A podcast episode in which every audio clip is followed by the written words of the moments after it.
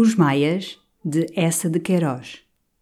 Capítulo 12 No sábado, com efeito, Carlos, recolhendo ao ramalhete de volta da rua de São Francisco, encontrou Ega no seu quarto, metido num fato de chaviote claro e com o cabelo muito crescido. Não faça-se espalhafato, gritou-lhe ele, que eu estou em Lisboa incógnito. E em seguida, aos primeiros abraços, declarou que vinha a Lisboa só por alguns dias, unicamente para comer bem e para conversar bem. E contava com Carlos para lhe fornecer esses requintes ali, no ramalhete. Há cá um quarto para mim? Eu por hora estou no Hotel Espanhol, mas ainda nem abri a mala. Basta-me uma alcova, com uma mesa de pinho, larga bastante para se escrever uma obra sublime. De certo, havia o quarto em cima, onde ele estivera depois de deixar a Vila Balzac. E mais suntuoso agora, com um belo leite da Renascença e uma cópia dos borrachos de Velázquez. Ótimo covil para a arte. Velázquez é um dos santos padres do naturalismo. A propósito, sabes com quem eu vim? Com o Govarinho. O pai Thompson esteve à morte, arribou, depois o conde foi buscá-la. Achei-a magra, mas com ar ardente e falou-me constantemente de ti. Ah, murmurou Carlos. Ega, de monóculo no olho e mãos nos bolsos, contemplava Carlos. É verdade, falou de ti constantemente, irresistivelmente, imoderadamente. Não me tinhas mandado contar isso. Sempre seguiste o meu conselho, hã? Muito bem feita de corpo, não é verdade? E que tal no ato de amor? Carlos corou, chamou-lhe grosseiro, jurou que nunca tivera com o Govarinho senão relações superficiais. Ia lá às vezes tomar uma chávena de chá. E à hora do chiado acontecia-lhe, como a todo o mundo, conversar com o conde sobre as misérias públicas à esquina do Loreto. Nada mais. Tu estás-me a mentir, devasso, dizia o Ega, mas não importa. Eu hei de descobrir tudo isso com o meu olho de Balzac na segunda-feira, porque nós vamos lá jantar na segunda-feira. Nós? Nós quem? Nós, eu e tu, tu e eu. A condessa convidou-me no comboio. E o govarinho, como compete ao indivíduo daquela espécie, acrescenta logo que havíamos de ter também o nosso Maia.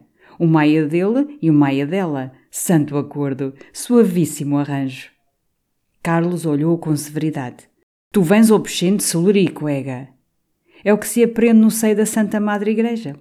Mas também Carlos tinha uma novidade que o devia fazer estremecer. O Ega, porém, já sabia. A chegada dos Coens, não é verdade? Leram logo nessa manhã na Gazeta Ilustrada no High Life. Lá se dizia respeitosamente que Suas Excelências tinham regressado do seu passeio pelo estrangeiro. E que impressão te fez? perguntou Carlos rindo.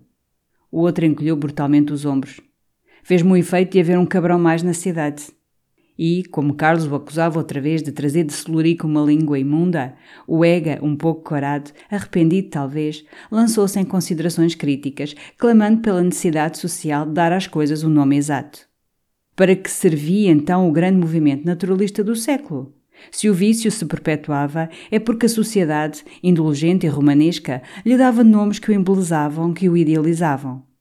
Que escrúpulo pode ter uma mulher em bajucar um terceiro entre os lençóis conjugais se o mundo chama a isso sentimentalmente um romance e os poetas o cantam em estrofes de ouro? E a propósito, a tua comédia, o Luda Sala? perguntou Carlos, que entraram um instante para a alcova de banho. Abandonei-a, disse o Ega. Era feroz demais. E além disso fazia-me remexer na podridão lisboeta, mergulhar outra vez na sarjeta humana. Afligia-me.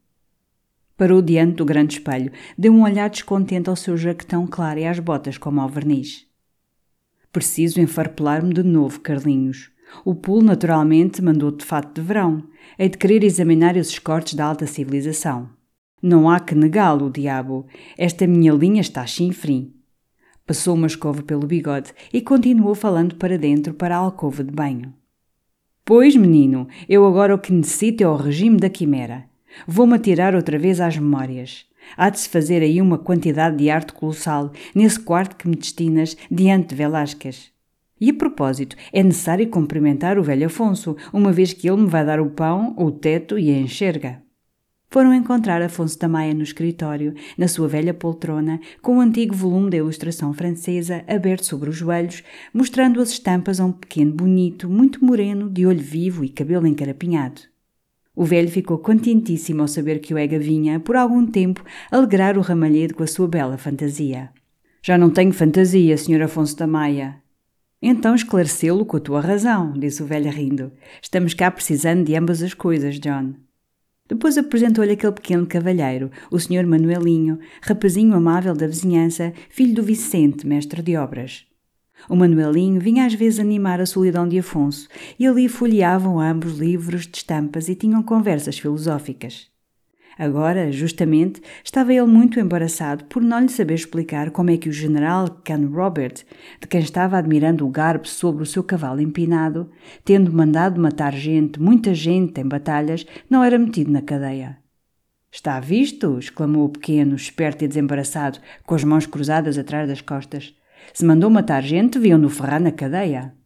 Hã, amigo Ega? dizia Afonso rindo. Que se há de responder a esta bela lógica? Olha, filho, agora que estão aqui estes dois senhores que são formados em Coimbra, eu vou estudar esse caso. Vai-tu ver os bonecos ali para cima da mesa. E depois vão sendo horas, diz lá dentro à Joana para merendares. Carlos, ajudando o pequeno a acomodar-se à mesa com o seu grande volume de estampas, pensava quanto o avô, com aquele seu amor por crianças, gostaria de conhecer Rosa. Afonso, no entanto, perguntava também ao Ega pela comédia. O quê? Já abandonada? Quando acabaria então o bravo John de fazer bocados incompletos de obras-primas? Ega queixou-se do país, da sua indiferença pela arte. Que espírito original não esmoreceria vendo em torno de si esta espessa massa de burgueses, amodorrada e crassa, desdenhando a inteligência, incapaz de se interessar por uma ideia nobre, por uma frase bem feita? Não vale a pena, Sr. Afonso Tamaia. Neste país, no meio desta prodigiosa imbecilidade nacional, o homem de senso e de gosto deve limitar-se a plantar com cuidado os seus legumes. Olha o Herculano. Pois então, acudiu o velho, planta os teus legumes. É um serviço à alimentação pública, mas tu nem isso fazes. Carlos, muito sério, apoiava o Ega. A única coisa a fazer em Portugal, dizia ele, é plantar legumes, enquanto não há uma revolução que faça subir à superfície alguns dos elementos originais, fortes, vivos, que isto ainda encerra lá no fundo. E se se vir então que não encerra nada, dimitamo-nos logo voluntariamente da nossa posição de país para que não temos elementos, passemos a ser uma fértil e estúpida província espanhola e plantemos mais legumes. O velho escutava com melancolia estas palavras do neto, em que sentia como uma decomposição da vontade e que lhe pareciam ser apenas a glorificação da sua inércia. Terminou por dizer: Pois então façam vocês essa revolução, mas pelo amor de Deus, façam alguma coisa. O Carlos já não faz pouco, exclamou Ega rindo. Passei à sua pessoa, a sua toilette e o seu faetonte, e por esse facto educo ao gosto. O relógio Luís XV interrompeu-os, lembrando ao Ega que devia ainda, antes de jantar, ir buscar a sua mala ao Hotel Espanhol. Depois, no corredor, confessou a Carlos que, antes de ir ao espanhol, queria correr ao Filon, ao fotógrafo, ver se podia tirar um bonito retrato. Um retrato? Uma surpresa que tem de ir daqui a três dias para Celurico para o dia de anos de uma criaturazinha que me adoçou o exílio. Oh, Ega! É horroroso, mas então, é filha do padre Correia, filha conhecida como tal. Além disso, casada com um proprietário rico da vizinhança, reacionário odioso. De modo que, bem vês, esta dupla peça a pregar à religião e à propriedade. Ah, nesse caso, ninguém se deve eximir, amigo, aos seus grandes deveres democráticos. Na segunda-feira seguinte, chuviscava quando Carlos e Ega, no cupê fechado, partiram para o jantar dos Govarinhos. Desde a escada da Condessa, Carlos vira só uma vez em casa dela. E fora uma meia hora desagradável, cheia de mal-estar, com um ou outro beijo frio e recriminações infindáveis. Ela queixara-se das cartas dele, tão raras, tão secas. Não se puderam entender sobre os planos desse verão, ela devendo ir para Sintra, onde já alugara casa, Carlos falando no dever de acompanhar o avô a Santa Olávia. A condessa achava-o distraído. Ele achou-a exigente. Depois ela sentou-se um instante sobre os seus joelhos e aquele leve e delicado corpo pareceu a Carlos de um fastidioso peso de bronze. Por fim, a condessa arrancara-lhe a promessa de a ir encontrar, justamente nessa segunda-feira de manhã, a casa da Titi, que estava em Santarém, porque tinha sempre o apetite perverso e requintado de o apertar nos braços nus em dias que o devesse receber na sua sala, mais tarde e com cerimónia. Mas Carlos faltara e agora, rodando para a casa dela, impacientavam-no já as queixas que teria de ouvir nos vãos de janela e as mentiras xoxas que teria de balbuciar. De repente o Ega, que fumava em silêncio, abotoado no seu paletó de verão, bateu no joelho de Carlos e, entre risonho e sério, Diz-me uma coisa, se não é segredo sacro-santo. Quem é essa brasileira com quem tu agora passas todas as tuas manhãs? Carlos ficou um instante aturdido, com os olhos no Ega. Quem te falou nisso? Foi o Damaso que me disse, isto é, o Damaso que me rugiu porque foi de dentes arrilhados a dar murros surdos num sofá do Grêmio e com uma cor de apoplexia que ele me contou tudo. Tudo o quê? Tudo! Que te apresentaram uma brasileira a quem se atirava e que tu, aproveitando a sua ausência, te meteras lá, não saías de lá. Tudo isso é mentira! exclamou o outro, já impaciente. E Ega, sempre risonho. Então, que é a verdade, como perguntava o velho Pilatos ao chamado Jesus Cristo? É que há uma senhora a quem Dama supunha ter inspirado uma paixão, como se põe sempre, e que, tendo-lhe adoecido a governante inglesa com uma bronquite, me mandou chamar para eu a tratar. Ainda não está melhor, eu vou vê-la todos os dias. E Madame Gomes, que é o nome da senhora, que nem brasileira é, não podendo tolerar o Damaso, como ninguém o tolera, tem-lhe fechado a sua porta. Esta é a verdade, mas talvez eu arranque as orelhas ao Damaso. Ega contentou-se em murmurar. E aí está como se escreve a história. Vá-se lá a gente fiar em Guizot. Em silêncio, até casa da Govarinho, Carlos foi ruminando a sua cólera contra o Damaso. Aí estava, pois, rasgada por aquele imbecil a penumbra suave e favorável em que se abrigara o seu amor. Agora já se pronunciava o nome de Maria Eduarda no Grêmio, e que o Damaso dissera ao Ega repeti-lo-ia a outros, na Casa Havanesa, no restaurante Silva, talvez nos Lupanares. E assim o interesse supremo da sua vida seria daí por diante constantemente perturbado, estragado, sus pela tagarelice reles do Damaso. Parece-me que temos cá mais gente, disse o Ega, ao penetrarem na antecâmara dos Govarinhos, vendo sob o canapé um paletó cinzento e capas de senhora. A condessa esperava-os na salinha ao fundo, chamada do busto, vestida de preto, com uma tira de veludo em volta do pescoço, picada de três estrelas de diamantes. Uma cesta de esplêndidas flores quase enchia a mesa, onde se acumulavam também romances ingleses e uma revista dos dois mundos em evidência com a faca de marfim entre as folhas. Além da boa Dona Maria da Cunha e da Baronesa de Alvim, havia uma outra senhora, que nem Carlos nem Ega conheciam, gorda e vestida de escarlate. E de pé, conversando baixo com o conde, de mãos atrás das costas, um cavalheiro alto, escavarado, grave, com uma barba rala e a comenda da Conceição. A condessa, um pouco corada, estendeu a Carlos a mão amoada e frouxa. Todos os seus sorrisos foram para o Ega. E o conde apoderou-se logo do querido Maia para o apresentar ao seu amigo, o Sr. Sousa Neto. O Sr. Sousa Neto já tinha o prazer de conhecer muito Carlos da Maia, como um médico distinto, uma honra da universidade. E era esta a vantagem de Lisboa, disse logo o conde, o conhecerem-se todos de reputação, o poder-se ter assim uma apreciação mais justa dos caráteres. Em Paris, por exemplo, era impossível. Por isso havia tanta imoralidade, tanta relaxação. Nunca sabe a gente quem mete em casa. O Ega, entre a Condessa e Dona Maria, enterrado no divã, mostrando as estrelinhas bordadas das meias, fazia-as rir com a história do seu exílio em Celurico, onde se distraía compondo sermões para o abade. O abade recitava-os. E os sermões, sob uma forma mística, eram de facto afirmações revolucionárias que o santo varão lançava com fervor, esmurrando o púlpito. A senhora de vermelho, sentada de fronte, de mãos no regaço, escutava o Ega com o olhar espantado. Imaginei que Vossa Excelência tinha ido já para Sintra, veio dizer Carlos à baronesa, sentando-se junto dela. Vossa Excelência é sempre a primeira. Como quer o senhor que se vá para Sintra com um tempo destes? Com efeito, está infernal. E que conta de novo? perguntou ela, abrindo lentamente o seu grande leque preto. Creio que não há nada de novo em Lisboa, minha senhora, desde a morte do senhor Dom João VI. Agora ao seu amigo Ega, por exemplo. É verdade, ao Ega. Como acha Vossa Excelência, senhora baronessa?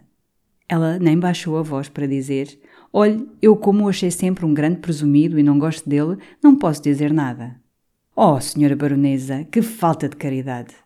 O escudeiro anunciara o jantar. A condessa tomou o braço de Carlos e, ao atravessar o salão, entre o frouxo murmúrio de vozes e o rumor lento das caldas de seda, pôde dizer-lhe asperamente: Esperei meia hora, mas compreendi logo que estaria entretido com a brasileira. Na sala de jantar, um pouco sombria, forrada de papel cor de vinho, escurecida ainda por dois antigos painéis de paisagem tristonha, a mesa oval, cercada de cadeiras de carvalho lavrado, ressaltava alva e fresca, com um esplêndido cesto de rosas entre duas serpentinas douradas. Carlos ficou à direita da condessa, tendo ao lado Dona Maria da Cunha, que nesse dia parecia um pouco mais velha e sorria com um ar cansado. Que tem feito todo este tempo que ninguém o tem visto? perguntou-lhe ela, desdobrando o guardanapo. Por esse mundo, minha senhora, vagamente. De fronte de Carlos, o senhor Sousa Neto, que tinha três enormes corais no peitilho da camisa, estava já observando, enquanto remexia a sopa, que a senhora Condessa, na sua viagem ao Porto, devia ter encontrado nas ruas e nos edifícios grandes mudanças. A Condessa, infelizmente, mal tinha saído durante o tempo que estivera no Porto. O conde, esse, é que admirara os progressos da cidade. E especificou-os. Elogiou a vista do Palácio de Cristal. Lembrou o fecundo antagonismo que existe entre Lisboa e Porto.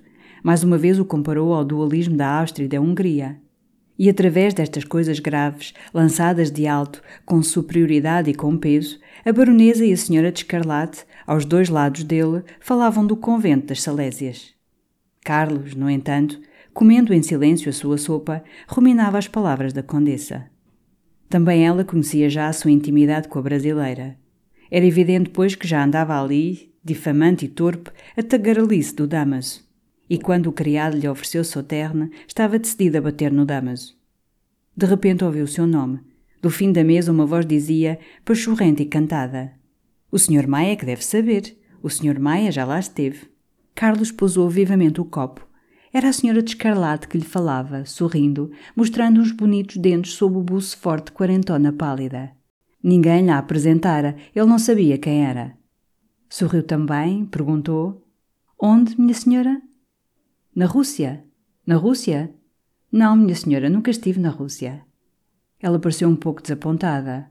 Ah, é que me tinham dito. Não sei já quem me disse, mas era pessoa que sabia. O conde, ao fundo, explicava-lhe amavelmente que o amigo Maia estivera apenas na Holanda.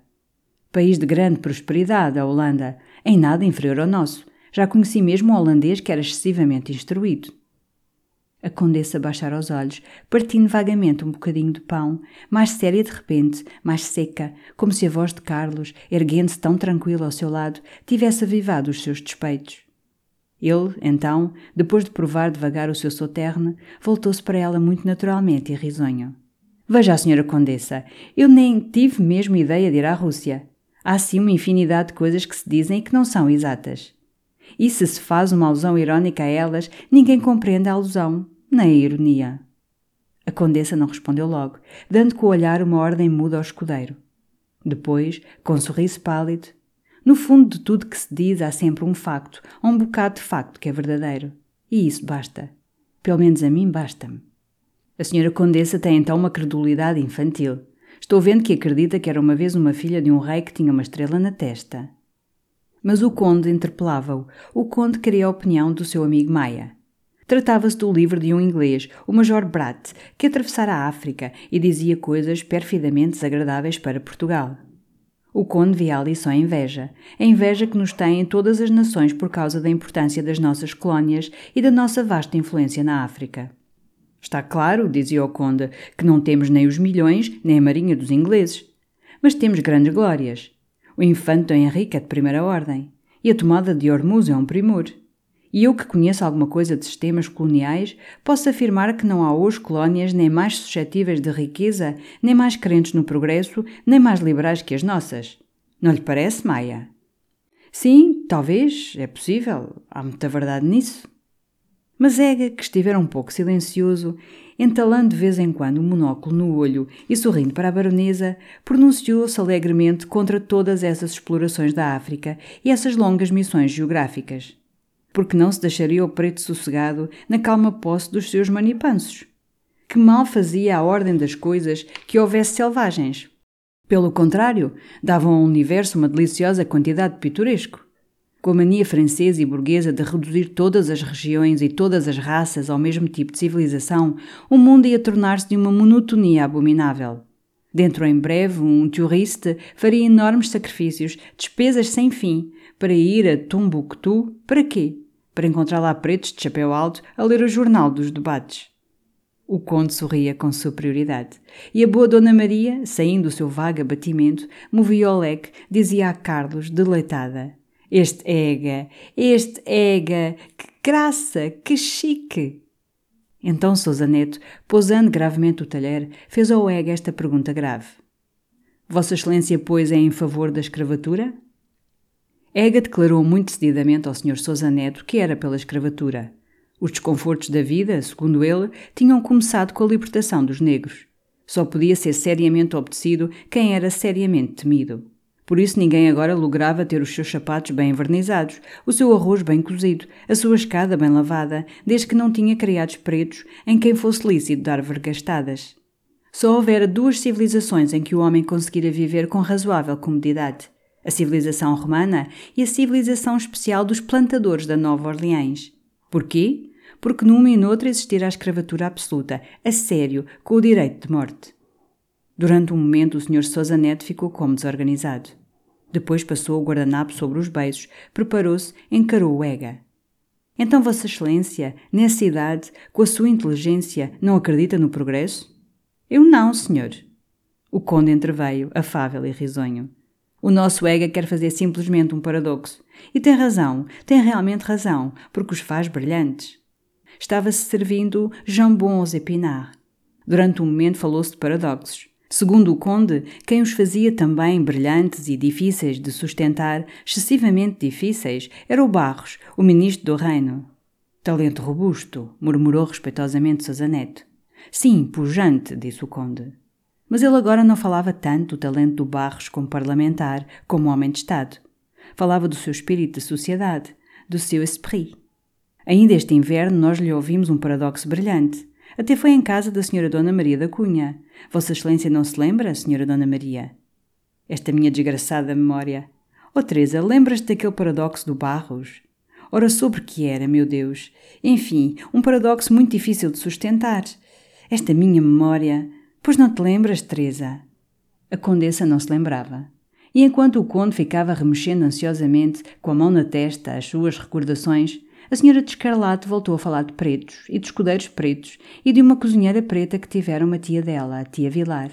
Depois queixou-se amargamente dos criados modernos. Desde que lhe morrera a Joana, que estava em casa havia 15 anos, não sabia que fazer, andava como tonta, tinha só desgostos. Em seis meses já vira quatro caras novas, e umas desleixadas, umas pretenciosas, uma imoralidade. Quase lhe fugia um suspiro do peito, e trincando desconsoladamente uma migalhinha de pão, Oh, baronesa, ainda tens a Vicenta? Pois então não havia ter a Vicenta? Sempre a Vicenta. A senhora Dona Vicenta, se faz favor. A outra contemplou-a um instante, com inveja daquela felicidade. E é a Vicenta que te penteia? Sim, era a Vicenta que a penteava. Ia-se fazendo velha, coitada, mas sempre caturra. Agora andava com a mania de aprender francês. Já sabia verbos. Era de morrer a Vicenta a dizer j'aime, tu aimes. E a senhora baronesa, acudiu Ega, começou por lhe mandar ensinar os verbos mais necessários. Está claro, dizia a baronesa, que aquele era o mais necessário, mas na idade da Vicenta já de pouco lhe poderia servir. Ah! Ah! gritou de repente o conde, deixando quase cair o talher. Agora me lembro. Tinha-se lembrado, enfim, do soberbo paradoxo do Barros. Dizia o Barros que os cães, quanto mais ensinados. Pois, não, não era isto. Esta minha desgraçada memória. E era sobre cães, uma coisa brilhante, filosófica até. E, por se falar de cães, a baronesa lembrou-se do Tommy, o galgo da condessa. Perguntou por Tommy. Já não ouvia há que tempos esse bravo Tommy. A condessa nem queria que se falasse no Tommy, coitado. Tinham-lhe nascido umas coisas nos ouvidos, um horror. Mandaram-o para o instituto. Lá morrera. Está deliciosa esta galantina, disse Dona Maria da Cunha, inclinando-se para Carlos. Deliciosa. E a baronesa, do lado, declarou também a galantina uma perfeição. Com um olhar ao escudeiro, a condessa fez servir de novo a galantina e apressou-se a responder ao Sr. Sousa Neto que, a propósito de cães, lhe estava falando da Sociedade Protetora dos Animais. O Sr. Sousa Neto aprovava-a, considerava-a como um progresso. E, segundo ele, não seria mesmo demais que o governo lhe desse um subsídio. Que eu creio que ela vai prosperando. E merece-o, acredita a Sra. Condessa que o merece. Estudei essa questão e de todas as sociedades que ultimamente têm fundado entre nós, à imitação do que se faz lá fora, como a Sociedade de Geografia e outras, a protetora dos animais parece-me de certo uma das mais úteis. Voltou-se para o lado, para o EGA. Vossa Excelência pertence? À Sociedade Protetora dos Animais? Não, senhor, pertence à outra, à de Geografia, sou dos protegidos. A baronesa teve uma das suas alegres risadas. E o conde fez-se extremamente sério. Pertencia à Sociedade de Geografia, considerava um pilar do Estado, acreditava na sua missão civilizadora, detestava aquelas irreverências. Mas a Condessa e Carlos tinham rido também. E de repente, a frialdade que até aí os conservava ao lado um do outro reservados, numa cerimónia afetada, pareceu dissipar-se ao calor desse riso trocado, no brilho dos dois olhares encontrando-se irresistivelmente. Servira-se o champanhe. Ela tinha uma corzinha no rosto. O seu pé, sem ela saber como, roçou pelo pé de Carlos. Sorriram ainda outra vez e, como no resto da mesa se conversava sobre uns concertos clássicos que ia haver no Price, Carlos perguntou-lhe, baixo, com uma repreensão amável: Que tolice foi essa da brasileira? Quem lhe disse isso? Ela confessou-lhe logo que fora o Damaso. O Damaso viera contar-lhe o entusiasmo de Carlos por essa senhora e as manhãs inteiras que lá passava, todos os dias, à mesma hora. Enfim, o Damas fizera-lhe claramente entrever uma liaison. Carlos encolheu os ombros. Como podia ela acreditar no Damaso? Via conhecer-lhe bem a tagarelice, a imbecilidade. É perfeitamente verdade que eu vou à casa dessa senhora, que nem brasileira é, que é tão portuguesa como eu. Mas é porque ela tem a governanta muito doente com uma bronquite e eu sou o médico da casa. Foi até o Damaso, ele próprio, que lá me levou como médico. No rosto da condessa espalhava-se um riso, uma claridade vinda do doce alívio que se fazia no seu coração. Mas o Damas disse-me que era tão linda. Sim, era muito linda. E então? O médico, por fidelidade às suas afeições e para as não inquietar, não podia realmente, antes de penetrar na casa de uma doente, exigir-lhe um certificado de adiundez. Mas que está ela cá a fazer? Está à espera do marido que foi a negócios ao Brasil e vem aí. É uma gente muito distinta e creio que muito rica. Vão-se brevemente embora, de resto, e eu pouco sei deles. As minhas visitas são de médico. Tenho apenas conversado com ela sobre Paris, sobre Londres, sobre as suas impressões de Portugal. A condessa bebia estas palavras deliciosamente, dominada pelo belo olhar com que ele as murmurava. E o seu pé apertava o de Carlos numa reconciliação apaixonada, com a força que desejaria pôr no abraço, se ali lhe o pudesse dar. A senhora de Escarlate, no entanto, recomeçara a falar da Rússia. O que a assustava é que o país era tão caro, corriam-se tantos perigos por causa da dinamite e uma constituição fraca devia sofrer muito com a neve nas ruas. E foi então que Carlos percebeu que ela era a esposa de Sousa Neto e que se tratava de um filho único, despachado segundo secretário para a legação de São Petersburgo. O menino conhece-o? perguntou Dona Maria ao ouvido de Carlos por trás do leque. É um horror de estupidez. Nem francês sabe. De resto, não é porque os outros. que a quantidade de monos, de sensaborões e de tolos que nos representam lá fora até nos faz chorar. Pois o menino não acha? Isto é um país desgraçado. Pior, minha cara senhora, muito pior. Isto é um país cursey. Tinha findado a sobremesa. Dona Maria olhou para a condessa com o seu sorriso cansado. A senhora de escarlate calara-se, já preparada, tendo mesmo afastado um pouco a cadeira e as senhoras ergueram-se no momento em que o Ega, ainda acerca da Rússia, acabava de contar uma história ouvida a um polaco e em que se provava que o czar era um estúpido. Liberal, todavia, gostando bastante do progresso, murmurou ainda o conde já de pé. Os homens, sós, acenderam os seus charutos. O escudeiro serviu o café. Então o Sr. Sousa Neto, com a sua chávena na mão, aproximou-se de Carlos para lhe exprimir de novo o prazer que tivera em fazer o seu conhecimento. Eu tive também em tempos o prazer de conhecer o pai de Vossa Excelência, Pedro. Creio que era justamente o Sr. Pedro da Maia. Começava eu então a minha carreira pública. E o avô de Vossa Excelência, bom? Muito agradecido a Vossa Excelência. Pessoa muito respeitável. O pai de Vossa Excelência era. Enfim, era o que se chama um elegante. Tive também o prazer de conhecer a mãe de Vossa Excelência. E de repente calou-se, embaraçado, levando a chave nos lábios. Depois, lentamente, voltou-se para escutar melhor o Ega, que ao lado discutia com o Govarinho sobre mulheres. Era a propósito da secretária da legação da Rússia, com quem ele encontrara nessa manhã o conde conversando ao calhariz. O Ega achava-a deliciosa, com o seu corpinho nervoso e ondeado, os seus grandes olhos garços. E o conde, que a admirava também, gabava-lhe sobretudo o espírito, a instrução. Isso, segundo o Ega, prejudicava, porque o dever da mulher era primeiro ser bela e depois ser estúpida. O conde afirmou logo com exuberância que não gostava também de literatas. Sim, de certo lugar da mulher era junto do berço, não na biblioteca. No entanto, é agradável que uma senhora possa conversar sobre coisas amenas, sobre o artigo de uma revista, sobre, por exemplo, quando se publica um livro. Enfim, não direi quando se trata de um Guizot ou de um Jules Simon. Mas, por exemplo, quando se trata de um Fayet, de um. Enfim, uma senhora deve ser prendada. Não lhe parece, Neto? Neto, grave, murmurou. Uma senhora, sobretudo quando ainda é nova, deve ter algumas prendas. Ega protestou com calor. Uma mulher com prendas, sobretudo com prendas literárias, sabendo dizer coisas sobre o Sr. Thierry ou sobre o Sr. Zola, é um monstro, um fenómeno que cumpria recolher a uma companhia de cavalinhos como se soubesse trabalhar nas argolas. A mulher só devia ter duas prendas: cozinhar bem e amar bem. Vossa Excelência de certo, Sr. Sousa Neto, sabe o que diz Proudhon? Não me recordo textualmente, mas.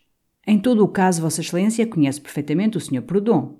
O outro, muito secamente, não gostando certo daquele interrogatório, murmurou que Proudhon era um autor de muita nomeada. Mas o Egg insistia, com uma impertinência pérfida. Vossa Excelência leu, evidentemente, como nós todos, as grandes páginas de Proudhon sobre o amor? O Sr. Neto, já vermelho, pousou a chave na sobremesa e quis ser sarcástico, esmagar aquele moço tão literário, tão audaz. Não sabia, disse ele com um sorriso infinitamente superior, que esse filósofo tivesse escrito sobre assuntos cabrosos. Ega atirou os braços ao ar, consternado. Oh, Sr. Sousa Neto, então Vossa Excelência, um chefe de família, acha o amor um assunto escabroso? O senhor Neto encordoou. E muito direito, muito digno, falando alto da sua considerável posição burocrática. É meu costume, Sr. Ega, não entrar nunca em discussões e acatar todas as opiniões alheias, mesmo quando elas sejam absurdas. E quase voltou as costas ao Ega, dirigindo-se outra vez a Carlos, desejando saber, numa voz ainda um pouco alterada, se ele agora se fixava algum tempo mais em Portugal. Então, durante um momento, acabando os charutos, os dois falaram de viagens. O Sr. Neto lamentava que os seus muitos deveres não lhe permitissem percorrer a Europa. Em pequeno fora esse o seu ideal. Mas agora, com tantas ocupações públicas, via-se forçada a não deixar a carteira. E ali estava, sem ter visto sequer Badajoz. E Vossa Excelência de que gostou mais, de Paris ou de Londres? Carlos realmente não sabia, nem se podia comparar. Duas cidades tão diferentes, duas civilizações tão originais. Em Londres, observou o cavalheiro, tudo carvão. Sim, dizia Carlos sorrindo, bastante carvão, sobretudo nos fogões, quando havia frio. O Sr. Sousa Neto murmurou. E o frio ali deve ser sempre considerável. Clima tão ao norte. Esteve um momento mamando o charuto, de pálpebra cerrada. Depois fez esta observação sagaz e profunda. Povo prático. Povo essencialmente prático. Sim, bastante prático, disse vagamente Carlos, dando um passo para a sala, onde se sentiam as risadas cantantes da baronesa. E diga-me outra coisa, prosseguiu o Sr. Sousa Neto, com interesse, cheio de curiosidade inteligente. Encontra-se por lá, em Inglaterra, desde literatura amena, como entre nós, folhetinistas, poetas de pulso? Carlos deitou a ponta do charuto para o cinzeiro e respondeu com descaro. Não, não há disso. Logo vi, murmurou Sousa Neto. Tudo gente de negócio. E penetraram na sala. Era o Ega que assim fazia rir a baronesa, sentado fronte dela, falando outra vez de Celurico, contando-lhe uma soirée de Celurico, com detalhes pitorescos sobre as autoridades e sobre um abate que tinha morto um homem e cantava fados sentimentais ao piano. A senhora de escarlate, no sofá ao lado, com os braços caídos no regaço, pasmava para aquela veia do Ega como para as destrezas de um palhaço. Dona Maria, junto da mesa, folheava com o seu ar cansado uma ilustração. E vendo que Carlos, ao entrar, procurara com o olhar a condessa, chamou-o, disse-lhe baixo que ela fora dentro ver Charlie, o pequeno. É verdade, perguntou Carlos, sentando-se ao lado dela. Que é feito dele, desse lindo Charlie? Diz que tem estado hoje constipado e um pouco murcho. A senhora Dona Maria também me parece hoje um pouco murcha. É do tempo. Eu já estou na idade em que o bom humor ou o aborrecimento vêm só das influências do tempo. Na sua idade vêm de outras coisas. E a propósito de outras coisas, então a Coan também chegou? Chegou, disse Carlos, mas não também.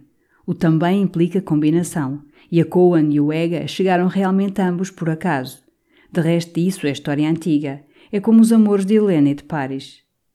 Nesse instante, a condessa voltava de dentro, um pouco afogueada e trazendo aberto um grande leque negro. Sem se sentar, falando sobretudo para a mulher do Sr. Sousa Neto, queixou-se logo de não ter achado Charlie bem. Estava tão quente, tão inquieto, tinha quase medo que fosse sarampo. E voltando-se vivamente para Carlos, com um sorriso: Eu estou com vergonha, mas se o Sr. Carlos da Maia quisesse ter o incômodo de ouvir ver um instante. É odioso, realmente, pedir logo depois de jantar para examinar um doente. Oh, Senhora Condessa! exclamou ele, já de pé. Seguiu-a.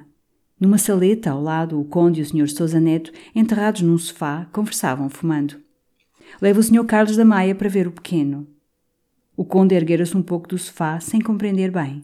Já ela passara. Carlos seguiu em silêncio a sua longa cauda de seda preta através do bilhar, deserto, com o gás aceso, ornado de quatro retratos de damas da família dos Govarinhos, empoadas e sorumbáticas. Ao lado, por trás de uma velha poltrona, alguns livros numa estante envidraçada e uma escrivaninha onde pousava um candeeiro sob o abajur de renda cor-de-rosa. E aí, bruscamente, ela parou, atirou os braços ao pescoço de Carlos, os seus lábios prenderam-se aos dele num beijo sôfrego, penetrante, completo, findando num soluço de desmaio. Ele sentia aquele lindo corpo estremecer, escorregar-lhe entre os braços, sobre os joelhos, sem força.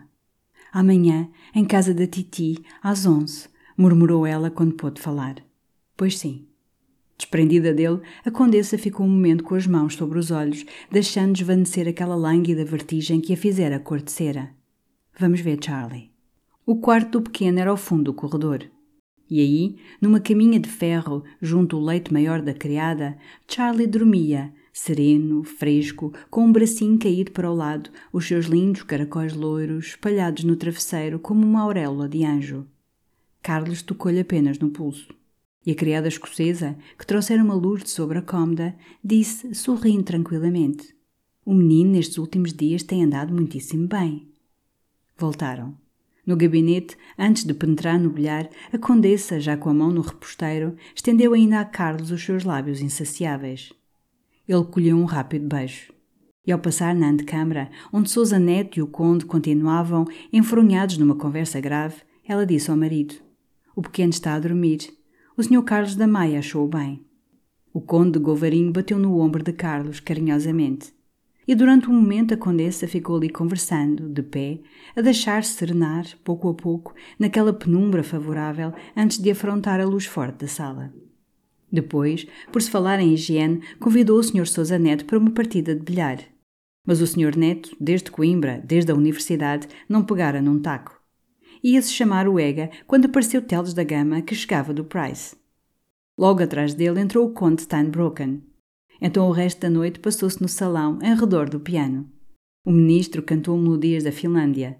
Teles da Gama tocou fados. Carlos e Ega foram os derradeiros a sair depois de um brandy and soda de que a condessa partilhou com uma inglesa forte.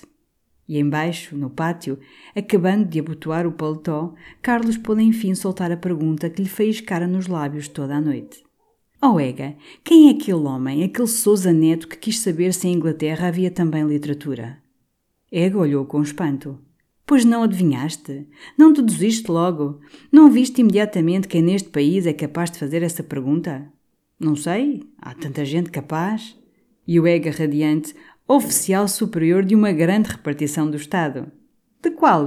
Ora, de qual? De qual há de ser? Da instrução pública? Na tarde seguinte, às cinco horas, Carlos, que se demorara demais em casa da Titi com a Condessa, retido pelos seus beijos intermináveis, fez voar o cupê até à rua de São Francisco, olhando a cada momento o relógio, num receio de que Maria Eduarda tivesse saído por aquele lindo dia de verão, luminoso e sem calor. Com efeito, à porta dela estava a carruagem da companhia. E Carlos galgou as escadas, desesperado com a condessa, sobretudo consigo mesmo, tão fraco, tão passivo, que assim se deixara retomar por aqueles braços exigentes, cada vez mais pesados e já incapazes de o comover. A senhora chegou agora mesmo, disse-lhe o Domingos, que voltara da terra havia três dias e ainda não cessara de lhe sorrir.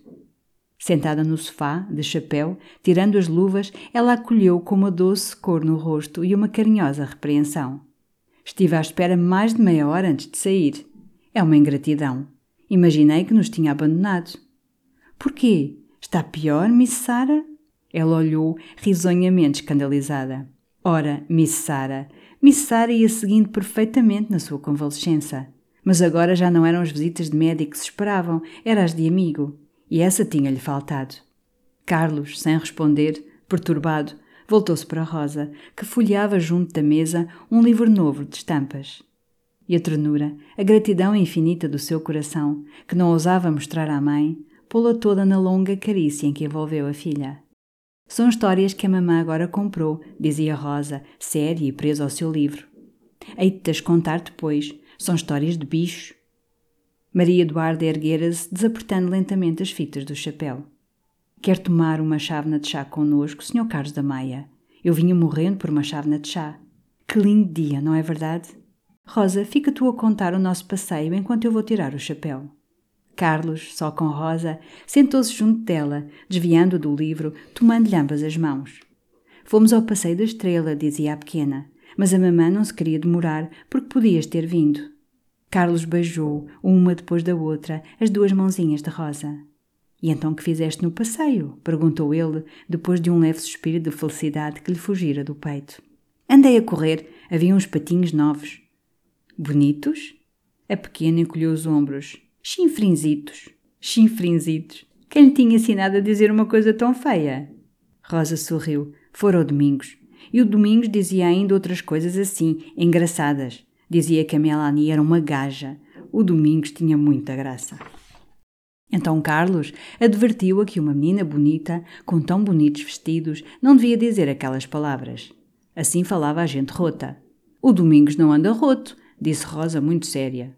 E subitamente, com outra ideia, bateu as palmas, pulou-lhe entre os joelhos, radiante. E trouxe-me uns grilos da praça. O Domingos trouxe-me uns grilos. Se tu soubesses, Ninis tem medo dos grilos. Parece incrível, lá. Eu nunca vi ninguém mais medrosa. Esteve um momento a olhar Carlos e acrescentou com ar grave. É a mamã que lhe dá tanto mimo. É uma pena. Maria Eduarda entrava, ajeitando ainda de leve o ondeado do cabelo e ouvindo falar de Mimo, quis saber quem é que ela estragava com o Mimo. Ninis? Pobre Ninis, coitada, ainda essa manhã fora castigada. Então Rosa rompeu a rir, batendo outra vez as mãos. Sabes como a mamã a castiga? exclamava ela, puxando a manga de Carlos. Sabes? Faz-lhe voz grossa. Diz-lhe em inglês: Bad dog! Dreadful dog! Era encantadora assim, imitando a voz severa da mamã, com o dedinho erguido a ameaçar Ninis. A pobre Ninis, imaginando com efeito que a estavam a repreender, arrastou-se vexada para debaixo do sofá. E foi necessário que Rosa a tranquilizasse, de joelhos sobre a pele de tigre, jurando-lhe por entre abraços que nem ela era mau cão, nem feio cão, fora só para contar como fazia a mamã. Vai-lhe dar água, que ela deve estar com sede, disse então Maria Eduarda, indo sentar-se na sua cadeira escarlate. E diz ao Domingos que nos traga o chá. Rosa e Ninis partiram correndo. Carlos veio ocupar junto da janela, acostumada poltrona de repes. Mas pela primeira vez, desde a sua intimidade, houve entre eles um silêncio difícil. Depois ela queixou-se de calor, desenrolando distraidamente o bordado. E Carlos permanecia mudo, como se para ele, nesse dia, apenas houvesse encanto, apenas houvesse significação numa certa palavra, de que os seus lábios estavam cheios e que não ousavam murmurar, que quase receava que fosse adivinhada, apesar dela sufocar o seu coração. Parece que nunca se acaba esse bordado, disse ele por fim, impaciente de a ver, tão serena, ocupar-se das suas lãs. Com a talagarça desdobrada sobre os joelhos, ela respondeu sem erguer os olhos. E para que se há de acabar? O grande prazer é andá-lo a fazer, pois não acha? Uma malha hoje, outra malha amanhã, torna-se assim uma companhia.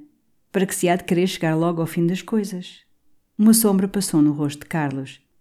Nestas palavras, ditas de leve acerca do bordado, ele sentia uma desanimadora alusão ao seu amor. Esse amor que lhe fora enchendo o coração à maneira que ele encobria aquela talagarça, e que era obra simultânea das mesmas mãos brancas. Queria ela, pois, conservá-lo ali, arrastado como bordado, sempre acrescentado e sempre incompleto, guardado também na cesta da costura, para ser o desafogo da sua solidão? Disse-lhe então, comovido: Não é assim. Há coisas que só existem quando se completam e que só então dão a felicidade que se procurava nelas. É muito complicado isso, murmurou ela, corando. É muito subtil. Quer que lhe diga mais claramente? Nesse instante, Domingos, erguendo o reposteiro, anunciou que estava ali o Sr. Damaso. Maria Eduarda teve um movimento brusco de impaciência. Diga que não recebo. Fora, no silêncio, sentiram bater a porta. E Carlos ficou inquieto, lembrando-se que Damaso devia ter visto, embaixo, passeando na rua, o seu cupê. Santo Deus! O que ele iria tagarelar agora com os seus pequeninos rancores assim humilhado? Quase lhe pareceu nesse instante a existência do Damaso incompatível com a tranquilidade do seu amor. Aí está outro inconveniente desta casa, dizia no entanto Maria Eduarda. Aqui ao lado desse grêmio, a dois passos do chiado, é demasiadamente acessível aos importunos. Tenho agora de repelir quase todos os dias este assalto à minha porta. É intolerável. E com uma súbita ideia, atirando o bordado para o açafate, cruzando as mãos sobre os joelhos, diga-me uma coisa que lhe tenho querido perguntar. Não me seria possível arranjar por aí uma casinhola, um cottage, onde eu fosse passar os meses de verão? Era tão bom para a pequena. Mas não conheço ninguém, não sei a quem me é de dirigir. Carlos lembrou-se logo da bonita casa do Kraft, nos Olivais, como já noutra ocasião em que ela mostrara desejo de ir para o campo. Justamente nesses últimos tempos, Kraft voltara a falar, e mais decidido, no antigo plano de vender a quinta e desfazer-se das suas coleções. Que deliciosa vivenda para ela, artística e campestre, condizendo tão bem com os seus gostos. Uma tentação atravessou-o, irresistível. Eu sei com efeito de uma casa, e tão bem situada, que lhe convinha tanto. Que se aluga? Carlos não hesitou. Sim, é possível arranjar-se. Isso era um encanto. Ela tinha dito, era um encanto. E isto se deu logo, parecendo-lhe desamorável e mesquinho o ter-lhe sugerido uma esperança e não lhe a realizar com fervor. O Domingos entrara com o tabuleiro do chá, e enquanto o colocava sobre uma pequena mesa de fronte Maria Eduarda ao pé da janela, Carlos, erguendo-se, dando alguns passos pela sala, pensava em começar imediatamente negociações com o Kraft, comprar-lhe as coleções, alugar-lhe a casa por um ano e oferecê-la a Maria Eduarda para os meses de verão e não considerava, nesse instante, nem as dificuldades nem o dinheiro. Via só a alegria dela passeando com a pequena entre as belas árvores do jardim. E como Maria Eduarda deveria ser mais grandemente formosa no meio desses móveis da Renascença, severos e nobres. Muito açúcar? perguntou ela. Não, perfeitamente, basta. Viera sentar-se na sua velha poltrona. E, recebendo a chávena de porcelana ordinária com filetezinho azul, recordava o magnífico serviço que tinha o Kraft, de velho Edgewood, oiro e cor de fogo. Pobre senhora! Tão delicada, e ali enterrada entre aqueles repos, maculando a graça das suas mãos nas coisas reles da mãe Cruz. E onde é essa casa? perguntou Maria Eduarda. Nos Olivais, muito perto daqui. Vai-se lá numa hora de carruagem. Explicou-lhe detalhadamente o sítio, acrescentando, com os olhos nela e com um sorriso inquieto: Estou aqui a preparar lenha para me queimar porque se for para lá instalar-se e depois ver o calor, quem é que a torna a ver? Ela pareceu surpreendida. Mas que lhe custa a si, que tem cavalos, que tem carruagens, que não tem quase nada que fazer? Assim ela achava natural que ele continuasse nos olivais as suas visitas de Lisboa. E pareceu-lhe logo impossível renunciar ao encanto desta intimidade, tão largamente oferecida e de certo mais doce na solidão de aldeia. Quando acabou a sua chávena de chá, era como se a casa, os móveis, as árvores fossem já seus, fossem já dela.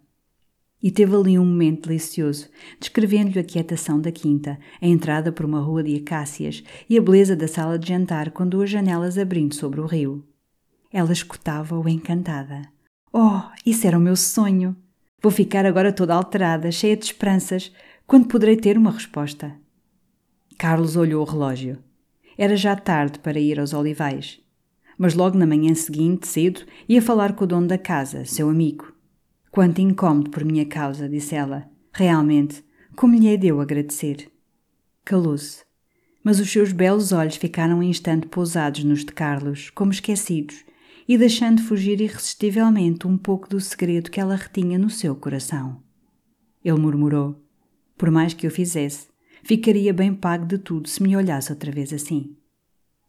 Uma onda de sangue cobriu toda a face de Maria Eduarda. Não diga isso. E que necessidade há que eu lhe diga? Pois não sabe perfeitamente que a adoro, que a adoro, que a adoro. Ela ergueu-se bruscamente, ele também, e assim ficaram, mudos, cheios de ansiedade, trespassando-se com os olhos, como se se tivesse feito uma grande alteração no universo e eles esperassem, suspensos, o desfecho supremo dos seus destinos. E foi ela que falou, a custo, quase desfalecida, estendendo para ele, como se o quisesse afastar, as mãos inquietas e trêmulas. Escute, sabe bem o que eu sinto por si, mas escute, antes que seja tarde, há uma coisa que lhe quero dizer. Carlos via assim tremer, via-a toda pálida, e nem a escutara, nem a compreendera. Sentia apenas, num deslumbramento, que o amor comprimido até aí no seu coração irrompera por fim, triunfante, e embatendo no coração dela, através do aparente mármore do seu peito, fizera de lá ressaltar uma chama igual. Só via que ela tremia, só via que ela o amava. E, com a gravidade forte de um ato de posse, tomou-lhe lentamente as mãos, que ela lhe abandonou submissa de repente, já sem força e vencida e beijava-lhes ora uma, ora outra, e as palmas e os dedos, devagar, murmurando apenas: Meu amor, meu amor, meu amor. Maria Eduarda caíra pouco a pouco sobre a cadeira e, sem tirar as mãos, erguendo para ele os olhos cheios de paixão e nevoados de lágrimas, balbuciou ainda, debilmente, numa derradeira suplicação. Há uma coisa que lhe queria dizer. Carlos estava já ajoelhado aos seus pés. Eu sei o que é, exclamou ardentemente junto ao rosto dela, sem a deixar falar mais, certo que adivinhara o seu pensamento. Escusa de dizer, sei perfeitamente. É o que eu tenho pensado tantas vezes. É que um amor como o nosso não pode viver nas condições em que vivem outros amores vulgares. É que desde que eu lhe digo que a amo, é como se lhe pedisse para ser minha esposa diante de Deus. Ela recuava o rosto, olhando angustiosamente e como se não compreendesse. E Carlos continuava mais baixo, com as mãos dela presas, penetrando-a toda da emoção que o fazia tremer.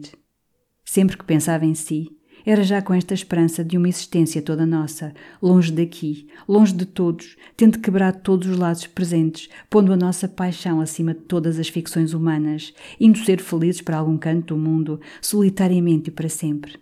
Levamos Rosa, está claro, sei que se não pode separar dela e assim viveríamos sós, todos os três, no encanto. Meu Deus, fugirmos? murmurou ela, assombrada. Carlos erguera-se. E que podemos fazer? Que outra coisa podemos nós fazer digna do nosso amor? Maria não respondeu, imóvel, a face erguida para ele, branca de cera. E pouco a pouco uma ideia parecia surgir nela, inesperada e perturbadora, revolvendo todo o seu ser. Os seus olhos alargavam-se, ansiosos e refulgentes. Carlos ia falar-lhe. Um leve rumor de passos na esteira da sala deteve-o. Era o Domingos que vinha recolher a bandeja do chá. E durante um momento, quase interminável, houve entre aqueles dois seres, sacudidos por um ardente vendaval de paixão, a caseira passagem de um criado arrumando chávenas vazias. Maria Eduarda, bruscamente, refugiou-se detrás das bambinelas de cartão, com o rosto contra a vidraça. Carlos foi sentar-se no sofá, a folhear ao acaso uma ilustração que lhe tremia nas mãos. E não pensava em nada, nem sabia onde estava. Ainda na véspera, havia ainda instantes, conversando com ela, dizia cerimoniosamente: Minha cara senhora. Depois houveram um olhar, e agora deviam fugir ambos, e ela tornara-se o cuidado supremo da sua vida, a esposa secreta do seu coração. Vossa Excelência quer mais alguma coisa? perguntou Domingos. Maria Eduarda respondeu sem se voltar. Não. O Domingos saiu, a porta ficou cerrada. Ela então atravessou a sala, veio para Carlos, que a esperava no sofá, com os braços estendidos. E era como se obedecesse só ao impulso da sua ternura, calmada já todas as incertezas. Mas hesitou de novo diante daquela paixão, tão pronta a apoderar-se de todo o seu ser, e murmurou, quase triste: Mas conhece-me tão pouco. Conhece-me pouco para irmos assim ambos, quebrando por tudo, criar um destino que é irreparável. Carlos tomou-lhe as mãos, fazendo-a sentar ao seu lado, brandamente. O bastante para adorar acima de tudo e sem querer mais nada na vida. Um instante Maria Eduarda ficou pensativa, como recolhida no fundo do seu coração, escutando-lhe as derradeiras agitações. Depois soltou um longo suspiro. Pois seja assim. Seja assim. Havia uma coisa que eu lhe queria dizer, mas não importa. É melhor assim. E que outra coisa podiam fazer? perguntava Carlos radiante. Era a única solução digna, séria. E nada os podia embaraçar. Amavam-se, confiavam absolutamente um no outro. Ele era rico, o mundo era largo. E ela repetia, mais firme agora, já decidida, e como se aquela resolução a cada momento se cravasse mais fundo na sua alma, penetrando-a toda e para sempre. Pois seja assim, é melhor assim. Um momento ficaram calados, olhando-se arrebatadamente. Diz-me ao menos que és feliz, murmurou Carlos. Ela lançou-lhe os braços ao pescoço e os seus lábios uniram-se num beijo profundo, infinito, quase imaterial pelo seu êxtase. Depois Maria Eduarda descerrou lentamente as pálpebras e disse-lhe muito baixo: Adeus, deixa-me só, vai. Ele tomou o chapéu e saiu. No dia seguinte, Kraft, que havia uma semana não ia ao ramalhete, passeava na quinta antes de almoço, quando apareceu Carlos. Apertaram as mãos, falaram um instante do Ega, da chegada dos Coans. Depois, Carlos, fazendo um gesto largo que abrangia a quinta, a casa, todo o horizonte, perguntou rindo: Você quer me vender tudo isto, Kraft?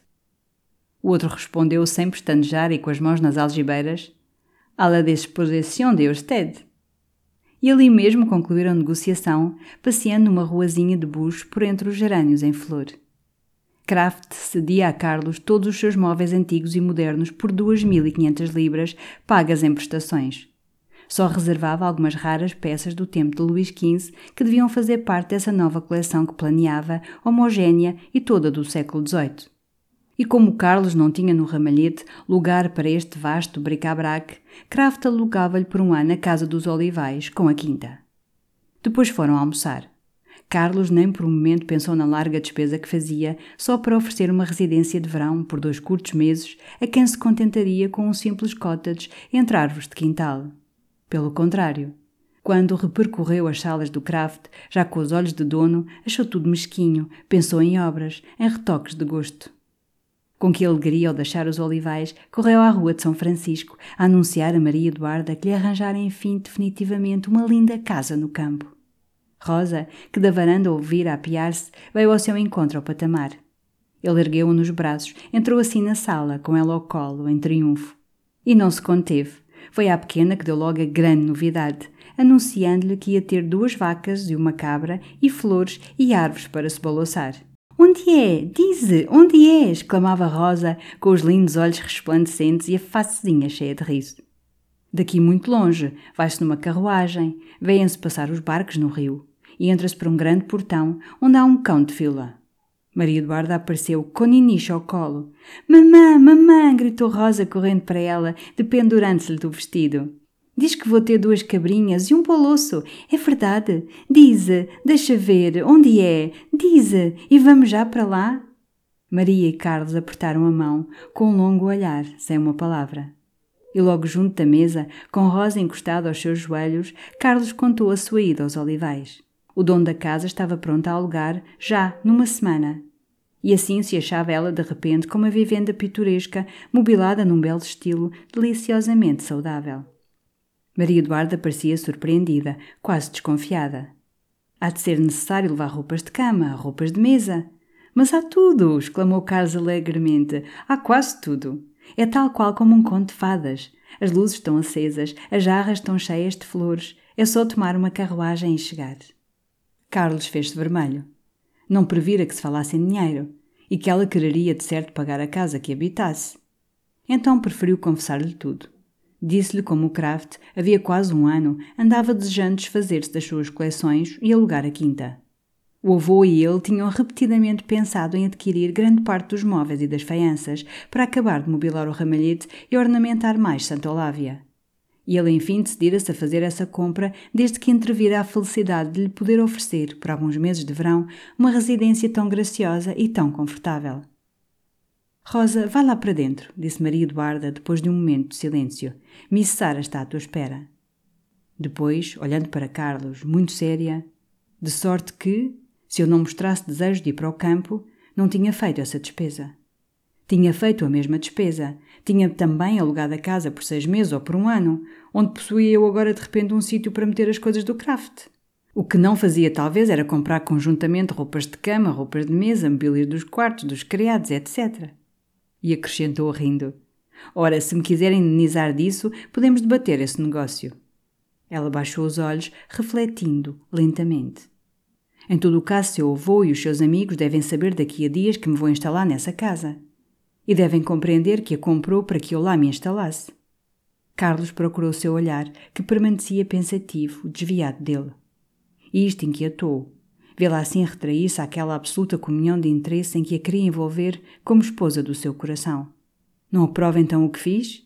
Seja franca. De certo. Como não é de eu aprovar tudo quanto faz, tudo quanto vem de si. Mas. Ele acudiu, apoderando-se das suas mãos, sentindo-se triunfar. Não há mas. O avô e os meus amigos sabem que eu tenho uma casa no campo, inútil por algum tempo, e que aluguei a uma senhora. De resto, se quiser, meteremos nisto tudo o meu procurador, minha cara amiga, se fosse possível que a nossa afeição se passasse fora do mundo, distante de todos os olhares, ao abrigo de todas as suspeitas, seria delicioso. Mas não pode ser. Alguém tem de saber sempre alguma coisa. Quando não seja o cocheiro que me leva todos os dias à sua casa, quando não seja senão o criado que me abre todos os dias a sua porta. Há sempre alguém que surpreende o encontro de dois olhares.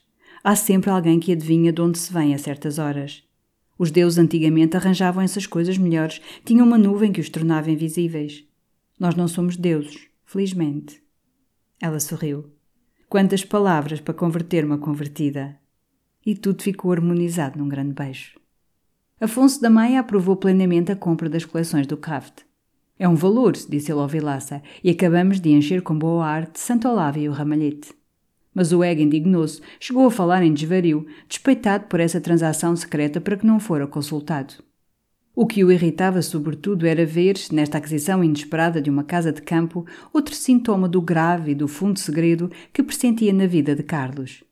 E havia já duas semanas que ele habitava o ramalhete e Carlos ainda não lhe fizera uma confidência. Desde a sua ligação de rapaz em Coimbra, nos passos de Celas, fora ele o confessor secular de Carlos. Mesmo em viagem, Carlos não tinha uma aventura banal de hotel de que não mandasse ao Ego um relatório. O romance com o Govarinho, de que Carlos ao princípio tentara, frouxamente, guardar um mistério delicado, já o conhecia todo, já lera as cartas da Govarinho, já passara pela casa da Titi. Mas do outro segredo não sabia nada e considerava-se ultrajado. Via todas as manhãs Carlos partir para a rua de São Francisco, levando flores. Via-o chegar de lá, como ele dizia, besuntado de êxtase, Via-lhe os silêncios repassados de felicidade, e assim definido o ar, ao mesmo tempo de sério e ligeiro, risonho e superior, do homem profundamente amado. E não sabia nada. Justamente alguns dias depois, estando ambos sós a falar de planos de verão, Carlos aludiu aos olivais, com entusiasmo, relembrando algumas das preciosidades do craft, o doce sossego da casa, a clara vista do Tejo. Aquilo realmente fora obter por uma mão cheia de libras um pedaço do paraíso. Era à noite, no quarto de Carlos, já tarde. E o Ega, que passeava com as mãos nas algibeiras do robe de chambre, encolheu os ombros, impaciente, farto daqueles louvores eternos à casinhola do Kraft. Essa concepção do paraíso, exclamou ele, parece-me de um estufador da Rua Augusta. Como natureza, couves galegas, como decoração, os velhos cretones do gabinete, desbotados já por três barrelas. Um quarto de dormir lúgubre como uma capela de santuário. Um salão confuso como o armazém de um cara de pau e onde não é possível conversar. A não ser o armário holandês e um ou outro prato, tudo aquilo é um lixo arqueológico. Jesus, o que eu odeio bric-a-brac. Carlos, no fundo da sua poltrona, disse tranquilamente e como refletindo. Com efeito, esses cretones são medonhos, mas eu vou mandar remobilar, tornar aquilo mais habitável. Egas tacou no meio do quarto, com o monóculo a faiscar sobre Carlos. Habitável? Vais ter hóspedes? Vou alugar. Vais alugar. A quem? E o silêncio de Carlos, que soprava o fumo da cigarrete, com os olhos no teto, enfureceu Ega. Cumprimentou quase até ao chão, disse sarcasticamente: Peço perdão, a pergunta foi brutal. Tive agora o ar de querer arrombar uma gaveta fechada. O aluguel de um prédio é sempre um desses delicados segredos de sentimento e de honra em que não se deve roçar nem a asa da imaginação. Fui rude. Erra Fui bestialmente rude. Carlos continuava calado. Compreendia bem o Ega e quase sentia um remorso daquela sua rígida reserva. Mas era como um pudor que o enliava e impedia de pronunciar sequer o nome de Maria Eduarda. Todas as suas outras aventuras as contara ao Ega, e essas confidências constituíam talvez mesmo o prazer mais sólido que elas lhe davam. Isto, porém, não era uma aventura. Ao seu amor misturava-se alguma coisa de religioso, e, como os verdadeiros devotos, repugnava-lhe conversar sobre a sua fé.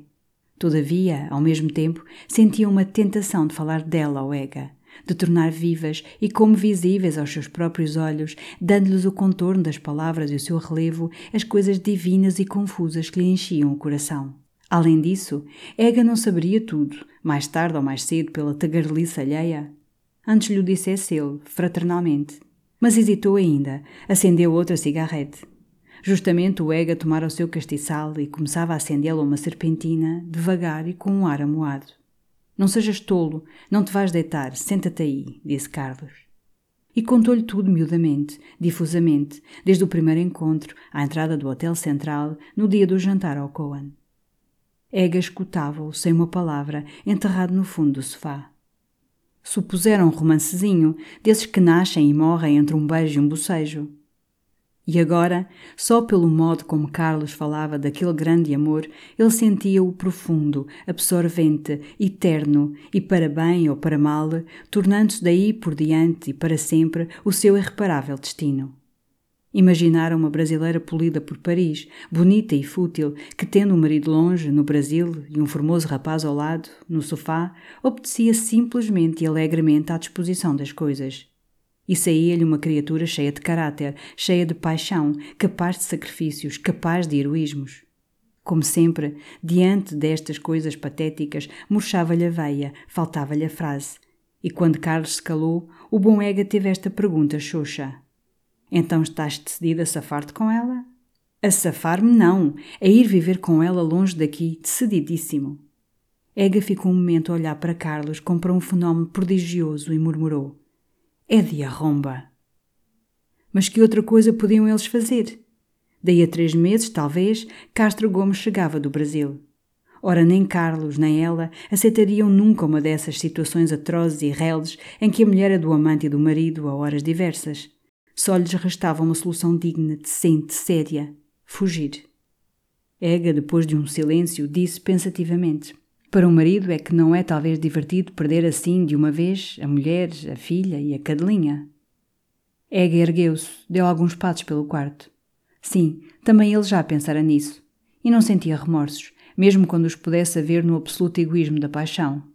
Ele não conhecia intimamente Castro Gomes, mas tinha podido adivinhar o tipo, reconstruí-lo, pelo que lhe dissera o Damas e por algumas conversas com Miss Sara. Castro Gomes não era um esposo a sério. Era um dandy, um fútil, um goma, um homem de sport e de cocotes. Casara com uma mulher bela, saciara a paixão e recomeçara a sua vida de clube e de bastidores. Bastava olhar para ele, para a sua toilette, para os seus modos e compreendia-se logo a trivialidade daquele caráter. E que tal é como homem? perguntou Ega. Um brasileiro trigueiro, com um ar espartilhado, um rasta coaer, o verdadeiro tipozinho do café de la paix. É possível que sinta, quando isto vier a suceder, um certo ardor na vaidade ferida, mas é um coração que se há de consolar facilmente nas folies bergère. Ega não dizia nada, mas pensava que um homem de clube, e mesmo consolável nas folies bergère, pode não se importar muito com a sua mulher, mas pode todavia amar muito a sua filha. Depois, atravessado por uma outra ideia, acrescentou: E teu avô? Carlos encolheu os ombros. O avô tem de se afligir um pouco para eu poder ser profundamente feliz. Como eu teria de ser desgraçado toda a minha vida se quisesse poupar ao avô essa contrariedade? O mundo é assim, Ega, e eu nesse ponto não estou decidida a fazer sacrifícios. Ega esfregou lentamente as mãos, com os olhos no chão, repetindo a mesma palavra, a única que lhe sugeria todo o seu espírito perante aquelas coisas veementes. É de arromba.